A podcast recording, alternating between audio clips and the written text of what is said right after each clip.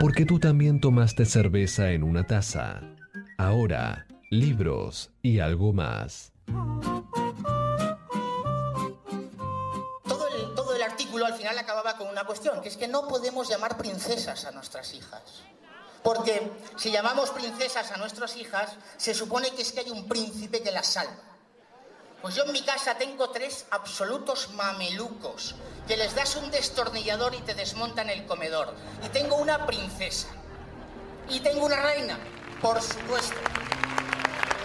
Lo que no quiere decirnos la izquierda es que en el fondo nuestra gran princesa, la princesa de nuestra infancia que era Cenicienta, a nuestra princesa de la infancia que era Cenicienta, la maltrataban su madrastra y sus hermanastras, que son todas esas feministas feas que les dicen a las mujeres españolas lo que tienen que hacer.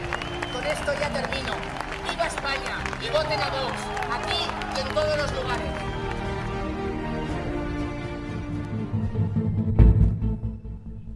Feministas feas, feas. A mí estamos en la columna de banda Vigaquevis. Acá estamos. Tazas y libros, oficiada por supuesto por nuestros amigos de Pulpo Naranja, arroba Pulpo Naranja. Pueden encontrar todas las tazas de poemas, poetas y gente que ha escrito cosas hermosas y maravillosas. Síganlos, arroba Pulpo Naranja. Banda, ¿Qué fue eso? eh, qué miedito. Qué miedito. Esa señora gritando. Señor, es un señor. era un Jorge señor. Buxadé, que es un candidato del Vox para las próximas elecciones europeas. Partido filo, filo nazi. ¿no? Filo nazi, básicamente. eh, y sí, lo interesante. Esto fue la semana pasada, ¿eh? no, no es que fue hace un siglo ni nada. Fue la semana pasada en un acto eh, de- del partido. Estaba comentando esto sobre la relectura, digamos, el planteo que él hacía. Esa, es, es esa relectura que se hace desde el feminismo. Acá un poco lo hacemos, ¿no? Con de, construcción de pantalla, que volvemos a mirar algo y decir, che, para, para, para. ¿Pero qué nos están diciendo? Y él se quejaba un poco de esta relectura que, hace el feminismo sobre los cuentos clásicos, eh, Cenicienta, Blancanieves, etcétera, etcétera, etcétera, que es esa cosa de que, bueno, en algún momento va a venir el príncipe y me va a rescatar, ¿no? Y termina diciendo algo maravilloso, que es que las hermanastras y la madrastra son esas feministas feas que en realidad son las que maltratan a Cenicienta y la que les obligan a hacer las cosas como ellas quieran. Bueno, interesantísimo. Pero ¿Qué- este arranque una es interpretación? una interpretación maravillosa. Una Así que, locura. una locura. Pero por eso mismo, hoy le traje, porque si está cansado de leer Cenicienta y todos esos cuentos clásicos, una interpretación, le traje a este señor Jorge Buxadé, que se lo voy a mandar de alguna manera, un libro maravilloso. Es uno de mis libros preferidos. Es Orlando de Virginia Woolf. La semana pasada habíamos hablado de Aldous Huxley. Yo les había contado esa pequeña anécdota sobre el ensayo que él tenía, que él proponía eh, este juego de si mi biblioteca ardiera esta noche, ¿no? Si, si- si tu biblioteca se prende Qué fuego. terror. Terror, básico. Se prende fuego, ¿qué libros recuperarías? Y yo les dije que él hacía una recopilación de todos, de todas las obras y decir, bueno, entre ensayo, teatro, poesía, novela, etcétera, etcétera, iba nombrando a grandes escritores. Y de toda esa masa de grandes escritores, nombraba solo una mujer. Esa mujer es nada más y nada menos que Virginia Woolf.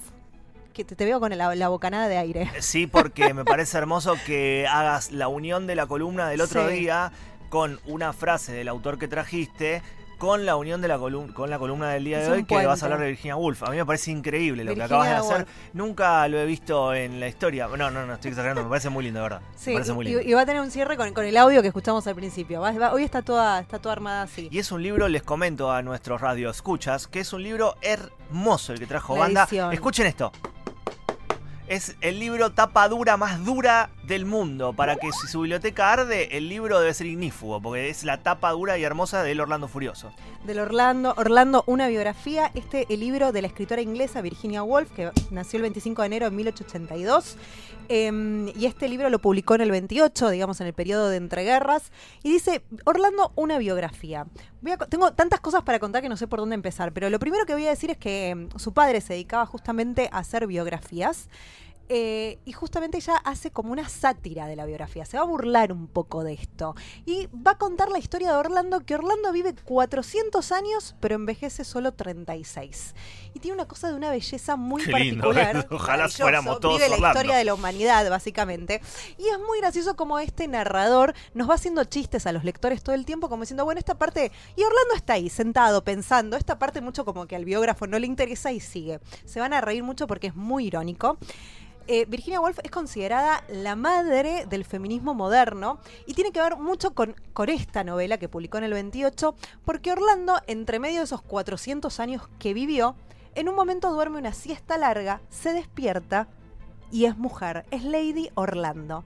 Y ahí empieza a comparar toda su vida anterior con la nueva vida como mujer, digamos. Ella en esencia sigue siendo la misma persona, digamos. Lady Orlando sigue siendo Orlando, pero ahora es mujer y se va encontrando con todas esas cosas que no puede hacer. Quiero decir que a mí me encantaría, este, primero vivir 400 años de esta manera.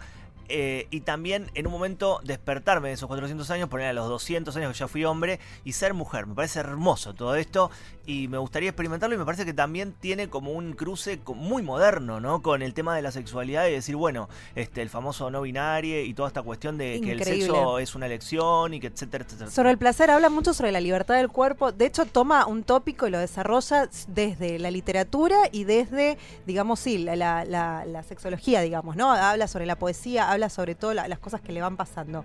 No quiero terminar de, de- de decir cuestiones porque tengo muchas. Em, Orlando, a ver. Eh, Virginia tuvo una relación con su amante Vita, una mujer Vita, durante dos años. Qué lindo que se llama Vita. Se- hermoso. Vita, no Evita, sino Vita. Vita. Y los biógrafos, todos, de hecho, la novela está dedicada a ella, está dedicada a Vita, dicen que Orlando justamente es Vita. Y por eso está todo este tema trabajado desde eh, esa relación libre con el cuerpo. La verdad que es muy gracioso todo lo que le va pasando cuando es Lady Orlando y las cosas que no puede hacer. Por ejemplo, no se puede quedar con su castillo, porque si no eras hombre en esa época no podía ser propietaria, ¿no? Como que hoy, nos reíamos, pero bueno, digamos, son todas estas pequeñeces que van pasando y la verdad, insisto, es de 1928 y la constante, el constante, eh, digamos, em, decadentación que hace, digamos, eh, eh, argumentación sobre estas dificultades con las que se encontraban las mujeres a la hora de escribir y a la hora de poder publicar. De hecho, luego saca una novela que es la más conocida de ella, una, un- una habitación propia, diciendo, bueno, que toda mujer que quiera escribir necesita tener una habitación y la manera de poder subsistir como mujer. Qué pelotas la inglesa, Ah, qué ovarios. es tremendo, tremendo, La inglesa la verdad, Virginia, Woolf, Virginia, que en un momento en el que todos daban la espalda, absolutamente todos, realmente ahí sí daban todos la espalda a este tipo de cuestiones, ella estaba ahí bien plantada. 1928, es increíble. La, la primera línea de Orlando, las primeras ocho palabras, arranca así. Él, porque no cabía duda sobre su sexo, listo, ya está. ¿Entendés? Te, te- te antepone la duda para el resto de la biografía, digamos, esta novela que está nuevamente dedicada a Vita, eh, a su amante de dos años, que Vita la dejó. Y ahí Virginia un poco se deprimió. Virginia casada con, con Leonard, toda una vida muy inglesa, muy aristocrática, digamos también. Eh, pero bueno, había mantenido esta relación con, est- con, con esta amante.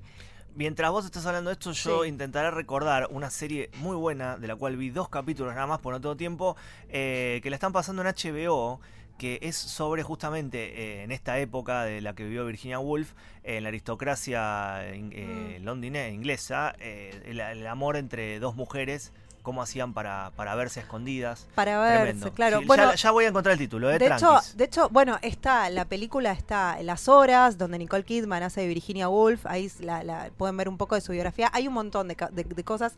Esta edición que tenemos está hecha la traducción nada más y nada menos que por Jorge Luis Verges. Eh, la- las Ocampo fueron, digamos, Victoria fue una de las primeras en que la, leyó a Virginia Woolf y insistía completamente en poder traducirla y fue se puso en contacto con ella y Vos y sabés que. Victoria Ocampo fue Sí. la primera mujer argentina en tener registro, en manejar. Eso es hermoso. Eso es precioso. Ella se es un subía al- personaje al auto, maravilloso, Victoria. manejaba y no le importaba nada, bajaba del auto con la gorrita que usaban en esa época este, para manejar, con el casquito. Este, una locura. Sí, este, mm, bueno, y como, como decíamos, eh, Virginia Woolf tiene una vida bastante. Hoy lo hubiesen diagnosticado como bipolar, con un trastorno bipolar. eh, la verdad que en ese momento todavía no estaban esas. eh, no, no- no sé cómo mencionarlo. apenas estaban haciendo, digamos, la psicología. Recuerden, 1882 vivió, digamos, lo que fue la Primera Guerra y em, en, ella se suicida en el año 1941, entrada, digamos, la Segunda Guerra Mundial. Ahora voy a ir un poquito a eso, pero antes, lo que estamos escuchando, Sí, magnífico, ¿no? ahí va. Es como una cuestión épica, ¿qué es esto? ¿Qué es esto? Bueno, el compositor alemán Max Richter hace dos años sacó un, un disco, no sé, un par de temas, Un, porque, un claro, porque no está más el disco, no sé Ya no ahora. está más el Como que- disco. claro. em, que se llama, ya les digo cómo, pues me olvidé. Bueno, no importa, son todos temas basados en la música, digamos, en- basados en la música, basados en la obra de Virginia Woolf. Este justamente se llama Orlando, está basada en esta novela.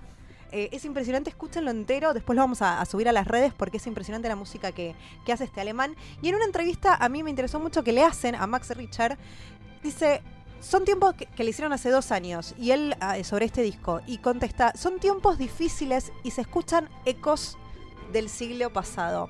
Me impactó un poco esta frase porque escuchando un poco el audio que veníamos eh, desde el principio a este candidato español, que la verdad parece estar hablando en otro, en otro siglo, en otra época, ¿no?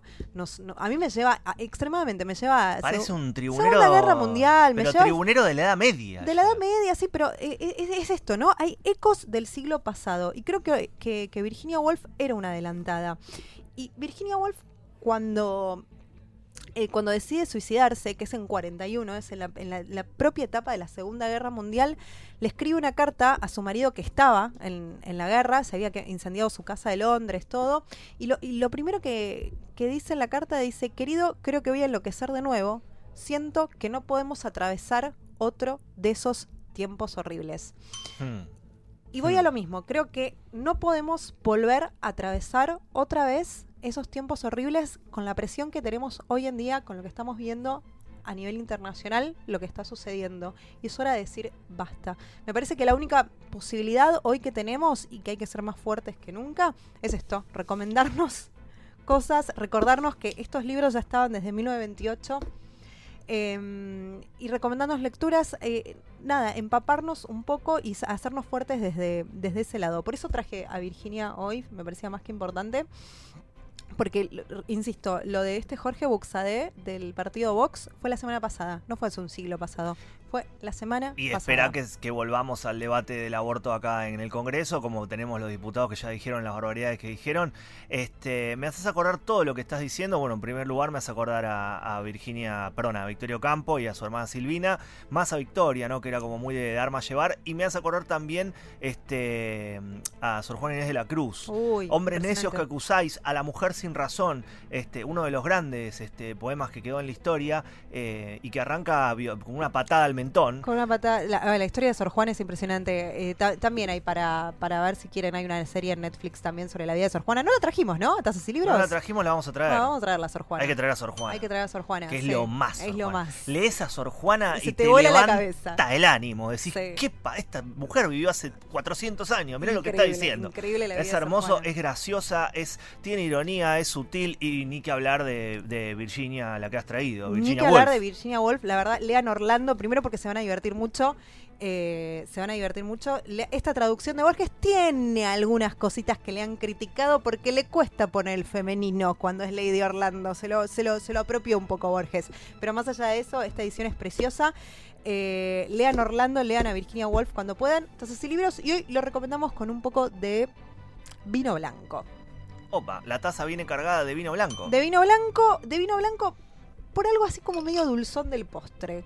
La verdad es que disfruten, sí, disfruten porque es, es como un postre, ¿vieron? Como que llega esa parte preferida del, del- de la comida en general. de, ah, bueno, y ahora viene el postre. Bueno, ahora viene Virginia Woolf, viene, rompe todas las patadas. Le damos de vuelta a Virginia, no la dejemos de leer nunca. Eh, y esto fue bueno. Entonces, libros.